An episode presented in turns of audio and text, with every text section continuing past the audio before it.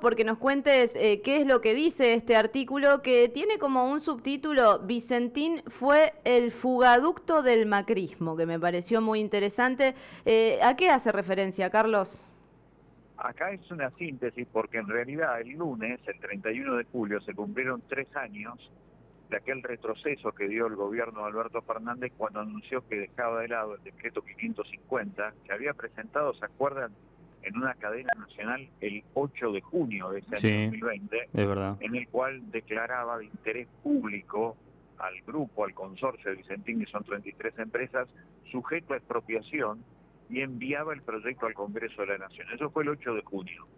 12 días después vino eso que ustedes estaban recién recordando, aquella movilización del Todos Somos Vicentín, el salto al Senado de la Nación de Escarpín, que dicho sea de paso, terminó siendo el gran gerente de relaciones públicas de este grupo de estafadores, como es Vicentín, como ustedes bien decían, y después todo esto termina, la parábola de aquel mes, termina el 31 de julio cuando Fernández a través de un tuit anuncia que dejaba de lado aquello que se había promocionado que era nada menos la recuperación de Vicentín, incluso la conversión en una empresa pública.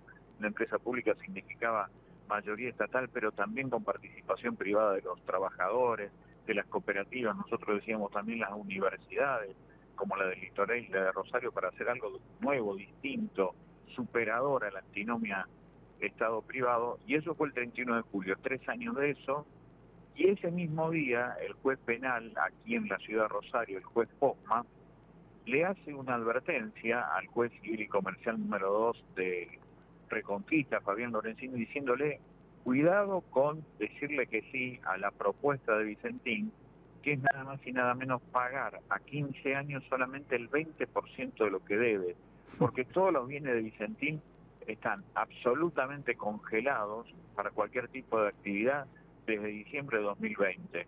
Por supuesto que eso no lo tiene en cuenta el juez Lorenzini. Argentina, a través de su socio internacional que es Glencore, ahora se llama Viterra, se ha convertido en el que domina el comercio exterior grande de la Argentina, es la principal arteria por donde entra divisas a la Argentina. Por eso recuperar Vicentín para nosotros es imprescindible para recuperar soberanía económica y darle continuidad a los trabajadores, porque lo que hizo Vicentín a partir de esto que resolvió el juez Posma, salir a decir que solamente garantizan el trabajo de la gente allí en el norte profundo de nuestra provincia hasta finales de enero de 2024, una verdadera extorsión. Eh, Carlos, ¿y te tocó en algún momento eh, eh, formar parte, no recuerdo si presidías o coordinabas un poco la, no, la no, comisión? No me dan la presidencia nada, la provincia, clarísimo. Bueno, integrabas, integrabas la comisión de investigación eh, bicameral que se hizo en la legislatura santafesina. ¿Qué se pudo aportar desde esta comisión y si fue o no escuchado lo que allí decían? La verdad que fue muy importante lo que hicimos, porque hasta el día de hoy sigue siendo la comisión de la Cámara de Diputados solamente, no del Senado, la, la comisión de diputados, es la única voz institucional que está marcando la necesidad de recuperar Vicentín, porque entre otras cosas no solamente le debe 1.600 millones de dólares a casi 1.500 productores, sino que además han transferido al exterior, han fugado al exterior, por eso es el fugaducto del macrismo, 791 millones de dólares que eran del pueblo argentino, del Banco Nación, a través de 1.478 transferencias bancarias que hicieron entre agosto del 2019 y enero de 2020. Nosotros lo que seguimos solicitando es que el gobierno nacional se despierte, que el gobierno provincial también haga lo propio, porque recuperar Vicentín es recuperar el comercio exterior de granos de la Argentina para la Argentina. Por eso vamos a seguir insistiendo a pesar de que la mayoría de las bancadas del socialismo, del radicalismo, del PRO y de los celestes en la Cámara de Diputados están absolutamente subordinados a Vicentín. Ahora, para refrescar un poquito la memoria, yo te decía en el inicio de, de la entrevista, Carlos, estos estafadores, porque cualquier persona que va y pide un préstamo o pide un crédito, obviamente después se le da un plazo para que lo devuelva. Esta gente, para que, para que el que te está escuchando diga, bueno, le voy a contar por qué yo me estoy trabajando en este sentido. ¿Qué hizo Vicentín? Pidió plata, pidió muchísima plata y no la devolvió. no solamente no la devolvió, sino que ahora dice que la va a devolver a 15 años y solamente el 20% de lo que debe. Esa es una impunidad fenomenal, mm. a lo cual hay que agregar que 14 directivos de Vicentín, más tres más que son del grupo Renova, que es la principal empresa de molienda del mundo que está en Ticúes, en el departamento de San Lorenzo, están procesados por delitos varios, entre ellos de estafa reiterada, y están libres porque tuvieron que pagar una caución de 10 millones de dólares y no deberían estar presos, y el que pagó esa caución es el empresario dueño del famoso avión con el cual la senadora Lozada, la senadora Lozada, hacía los vuelos de Buenos Aires a la provincia de Santa Fe. Todo un emblema de la corrupción y de la impunidad.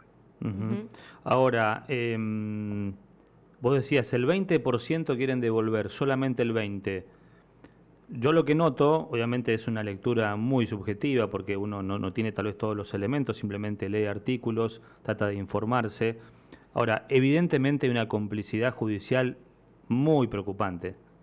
Sí, sí, complicidad judicial y política, porque ya te digo, de aquellos integrantes que éramos 12 de todos los sectores políticos, con suerte somos cuatro los que seguimos remando en la comisión. ¿Quiénes, eh, ¿quiénes estaban? A ver, ¿quiénes estaban? El presidente Luis Rubeo, está el querido Palo Oliver con nosotros, está Rubén Giustiniani, nosotros, Ariel Bermúdez, estaba también Cachi Martínez, distintos sectores del radicalismo del socialismo que se fueron borrando a medida que se iba imponiendo la complicidad con con Vicentín.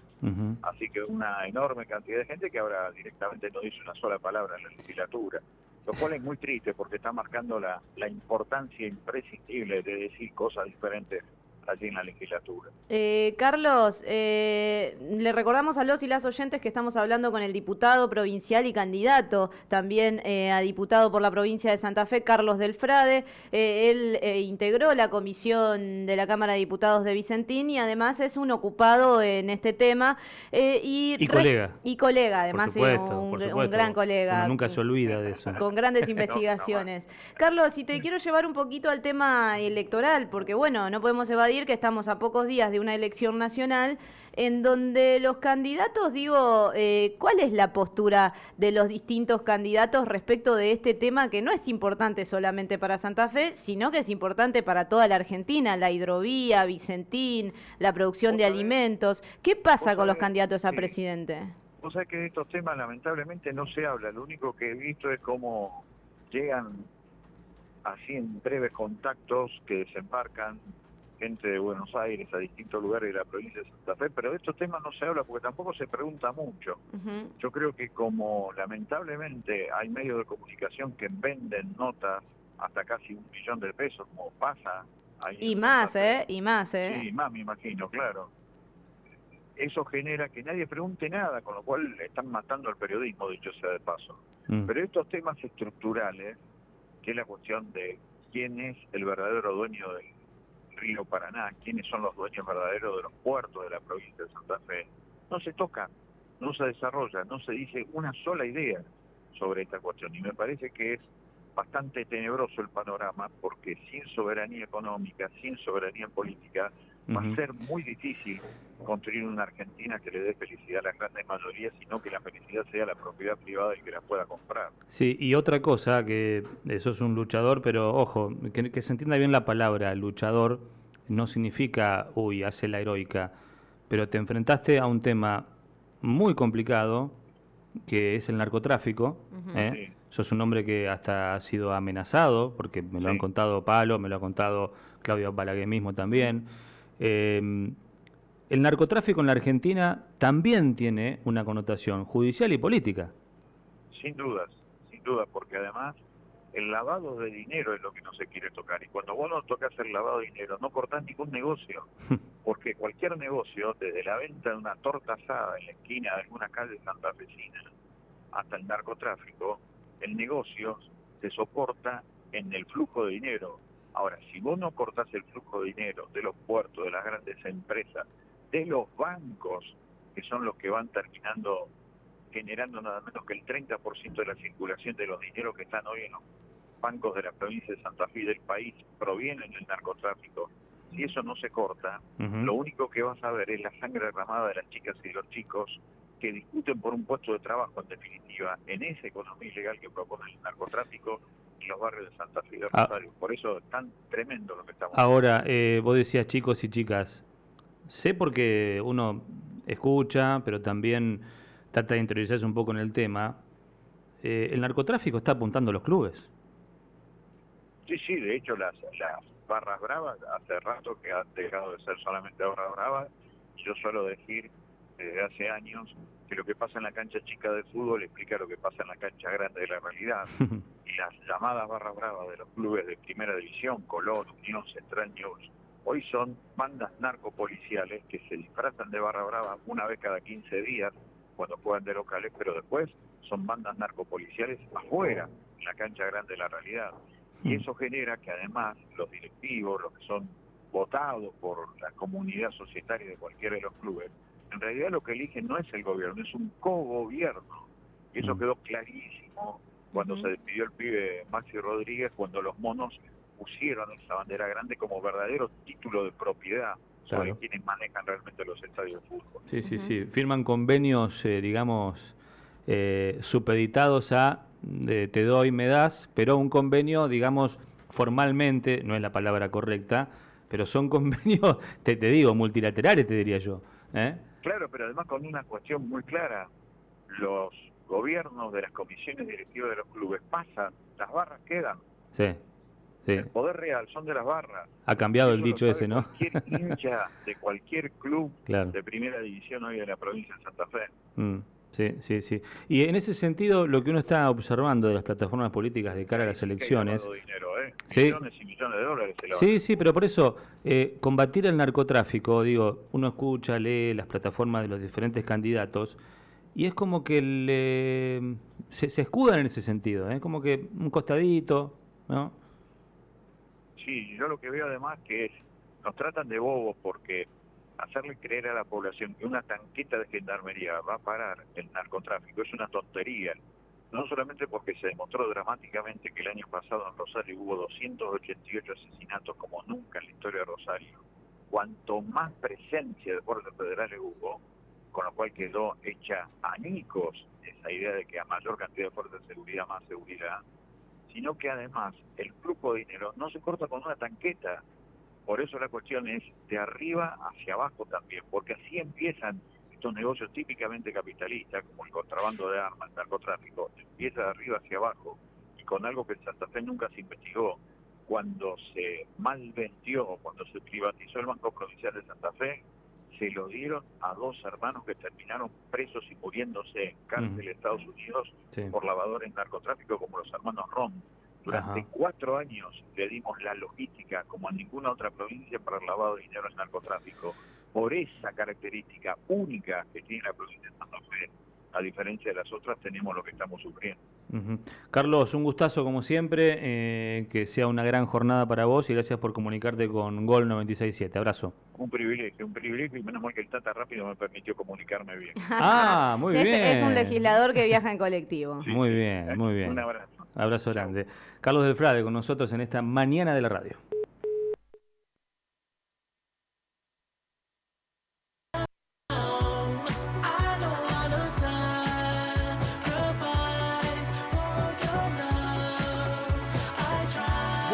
Bueno, casi once y media de la mañana, estimadísima. A ver, vamos a hablar allí. Eh, oh, oh, oh, oh, oh, oh, ah, ah, ah, eh, el famoso. Bueno, eso también enseñaba el señor Eugenio Fernández.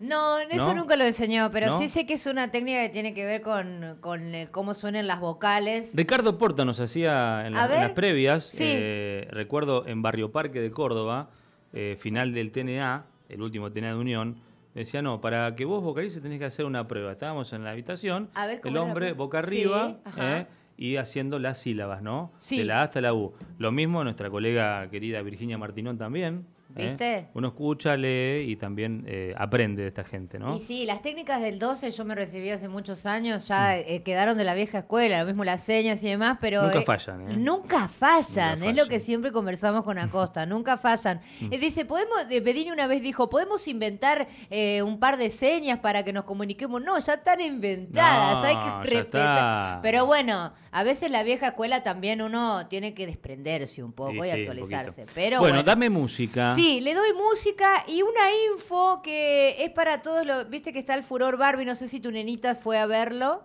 Eh, no, a verla, todavía no. la película. No, no fue. Eh, no le fue. gusta Barbie, le gusta Sí, Rosa, sí, tiene bueno. 800.444,2 muñecas. Bueno, Ah. ahí está. Es una eh, es una Bedini más. En WhatsApp ahora se puede activar el modo Barbie. Es a través de una aplicación eh, para que puedan hacerlo total pink, eh, tal como, como señaló WhatsApp. eh, la estética de Barbie, la película taquillera del momento, hay que instalar un, una app que se llama Nova Launcher.